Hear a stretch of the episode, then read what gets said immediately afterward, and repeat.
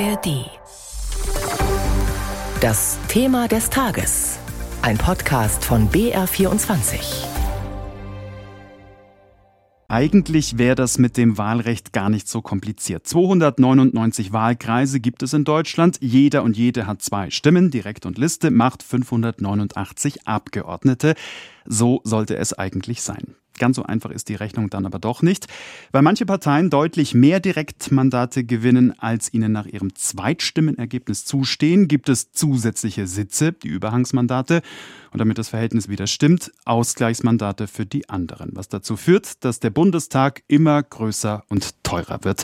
Aktuell sind wir bei 736 Abgeordneten. Jetzt soll das Rad wieder zurückgedreht werden. Nach vielen erfolglosen Versuchen und jahrelangen Diskussionen stimmt der Bundestag heute Vormittag über die Wahlrechtsreform der Ampel ab. Über ihre Bedeutung für die Gesellschaft und auch Demokratie, darüber sprechen wir gleich hier in unserem Thema des Tages. Vorher sagt uns Björn Darke, was denn nun genau sich ändern soll und warum die Pläne so umstritten sind. SPD-Fraktionschef Rolf Mützenich schaut treuherzig. Wir wollten überhaupt niemanden ärgern. Gelungen ist das nicht. Die Ampel hat mit ihrer Wahlrechtsreform für so viel Ärger gesorgt, dass sogar linken Fraktionschef Dietmar Bartsch und CSU-Landesgruppenchef Alexander Dobrindt einer Meinung sind. Die Ampel schnitzt sich ein eigenes Wahlrecht. Man kann auch sagen, sie manipuliert ein Wahlrecht zu ihren Gunsten. Das hat mit Demokratie meines Erachtens wirklich nichts zu tun. Ich sage ganz klar, das ein offener Anschlag auch auf die Linke. Was Linke und CSU eint, ihre Überlebensgarantie ist in Gefahr. Die Ampel will die Grundmandatsklausel kippen. Sie sichert Parteien unter der 5-Prozent-Hürde den Einzug ins Parlament, wenn sie drei Wahlkreise direkt gewinnen. Ohne diese Regel säße die Linke jetzt nicht als Fraktion im Bundestag. Die CSU hatte bei der letzten Bundestagswahl 5,2 Prozent der Stimmen geholt. Doch sollte sie bundesweit unter 5 Prozent fallen, nützen ihr auch ihre aktuell 45 Direktmandate nichts. Den SPD-Fraktionschef lässt das kalt. Dann müsse sich die CSU halt mit der CDU zusammentun. Wenn sie das macht, ist das ihre Sache. Mir muss ich Ihnen ehrlich sagen, ist das vollkommen egal. Für die CSU ist die Abschaffung der Grundmandatsklausel noch ein theoretisches Problem. Ein praktisches ist dagegen die sogenannte Zweitstimmendeckung. Weil es künftig keine Überhang- und Ausgleichsmandate mehr geben soll, müssen Wahlkreisgewinner eine zusätzliche Bedingung erfüllen, um in den Bundestag zu kommen. Ihre Partei muss ausreichend Stimmen dafür mitbringen. Wenn eine Partei zum Beispiel 40 Wahlkreise direkt gewinnt, aber nur Zweitstimmen für 30 Wahlkreise hat, gehen die zehn Kandidaten mit dem schwächsten Erststimmenergebnis leer aus. Das wären vermutlich vor allem die in den großen Städten in Bayern und im Osten Deutschlands, überall dort, wo das Rennen besonders eng ist. Einzelne Wahlkreise könnten dadurch verwaist bleiben. Deshalb lassen SPD, Grüne und FDP ihre Schrumpfkur kleiner ausfallen als ursprünglich geplant. Statt 598 sind jetzt 630 Abgeordnete vorgesehen.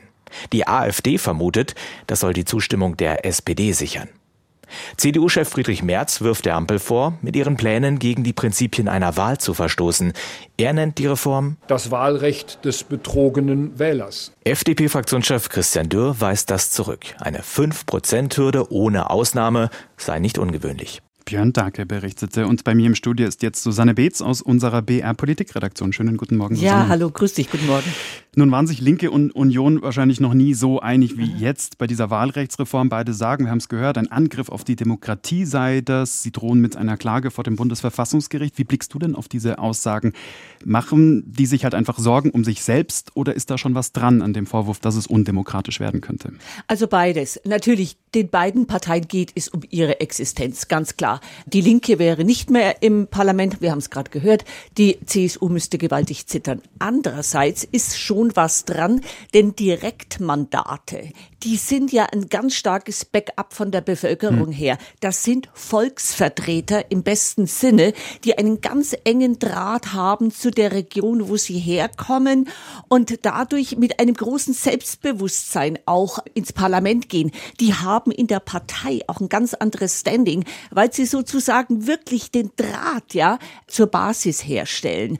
Und insofern ist da natürlich schon was dran. Das, und es kommt noch hinzu, es ist ja nicht nur die demokratische Basis, sondern auch eine regionale.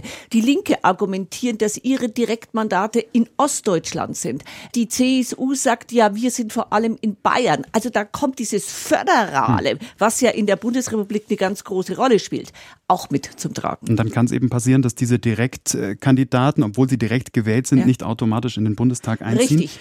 Äh, und dann, um noch zu sagen, das wäre für die Wähler und Wählerinnen, dass ihre Stimme quasi ins Leere geht, hm. ja, das könnte zu ziemlichen Frust führen.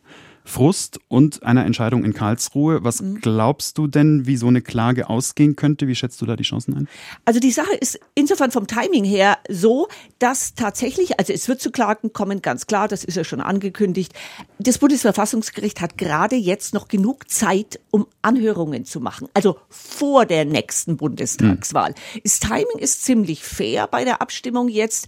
Ich glaube schon, dass das Verfassungsgericht, das hat ja immer wieder ganz klar da geurteilt, aber ich wage nicht zu sagen, in welche Richtung. Ob eben tatsächlich die 5-Prozent-Klausel, die ja übrigens bei allen Landtagswahlen gilt und nicht ausgehebelt werden kann, dass die vielleicht möglicherweise so stattfindet, dass die Grundmandatsklausel aber mit fünf Direktmandaten, vielleicht hm. sechs Direktmandaten, dass man das etwas anhebt möglicherweise. Was wahrscheinlich viele gerade wundert, dass eine Koalition mit einfacher Mehrheit, also ohne mhm. die, die Zustimmung der anderen, einfach so das Wahlrecht ändern kann. Warum ist denn sowas Wichtiges wie unser Wahlrecht nicht genauer im Grundgesetz ja, geregelt? Das ist die Krux und es ist der Charme zugleich. Also unsere Verfassungsväter und Mütter konnten sich schlicht und einfach nicht einigen. Sie haben gar nichts festgeschrieben. Und es war zum Beispiel in den 60er Jahren hat eine große Koalition, wollte das Mehrheitswahlrecht einführen, einfach ganz knallhart, die CDU wollte die FDP loswerden, aus dem Parlament herauskicken, ja. Also es waren schon immer sozusagen sehr egoistische auch Antriebe der Parteien. Also es bestünde durchaus die Möglichkeit oder hätte bestanden, einen großen Cut zu machen und ein komplett neues Wahlrecht einzuführen. Wir haben ja dieses vertrackte System, dass wir, wir in einem hochkomplexen Strickmuster Mehrheitswahlrecht hm. und Verhältniswahlrecht zusammengestrickt haben. Dadurch ist überhaupt das Ganze entstanden mit den Überhang- und Ausgleichsmandaten. Ja, wir hätten ganz genauso auch wie Frankreich, Großbritannien ein reines Mehrheitswahlrecht einführen können. Oder man hätte zum Beispiel auch äh, den den Kreis der Wählerinnen und Wähler erweitern können. Stichwort Wahlrecht ab 16. Vielleicht nicht nur Staatsbürger, die wählen dürfen. Hat die Ampel hier vielleicht auch eine Chance vertan im Sinne auch der Politikverdrossenheit, im Kampf gegen die Politikverdrossenheit? Naja, es ist sowas. Also sie versucht es ja. Sie versucht es ja, den, ähm, dieses völlig aufgeblähte Parlament, was dem Steuerzahler viel kostet, jeder Abgeordnete zusätzlich drei Millionen im Jahr und er wird ja auch nicht effizienter. Also den runterzufahren, da sind sich alle einig. Das andere ist natürlich das, was wir schon am Anfang gesagt haben, dass natürlich in dem Moment, wo ich sehe, da ist ein Volksvertreter da, der engagiert sich, der ist mein Draht in das weit weg Berlin, in diese komplette Bundespolitik. Wenn der vielleicht nicht mehr dahin geschickt werden kann, weil jetzt alles, dann führt es eben auch zu Politikverdrossenheit. Also das ist wirklich eine Abwägung. Wir müssen einerseits diesen aufgeblähten Bundestag reduzieren, auf der anderen Seite irgendjemand muss federn lassen. Bislang hat die CSU sehr davon profitiert mit den vielen Direktmandaten. Und dann haben alle profitiert mit den Ausgleichsmandaten. Irgendwie muss man das Problem in den Griff bekommen. Und irgendwie muss jeder federn lassen, irgendwann. Alles klar, vielen Dank für diese Einschätzungen. Susanne Beetz war das aus unserer BR Politikredaktion. Der Bundestag entscheidet heute also über das neue Wahlrechtssystem. Um 9 Uhr beginnt die Bundestagssitzung und gleich zu Beginn soll über die Änderung dann abgestimmt werden. Wie es ausgeht, das erfahren Sie natürlich hier auf BR24.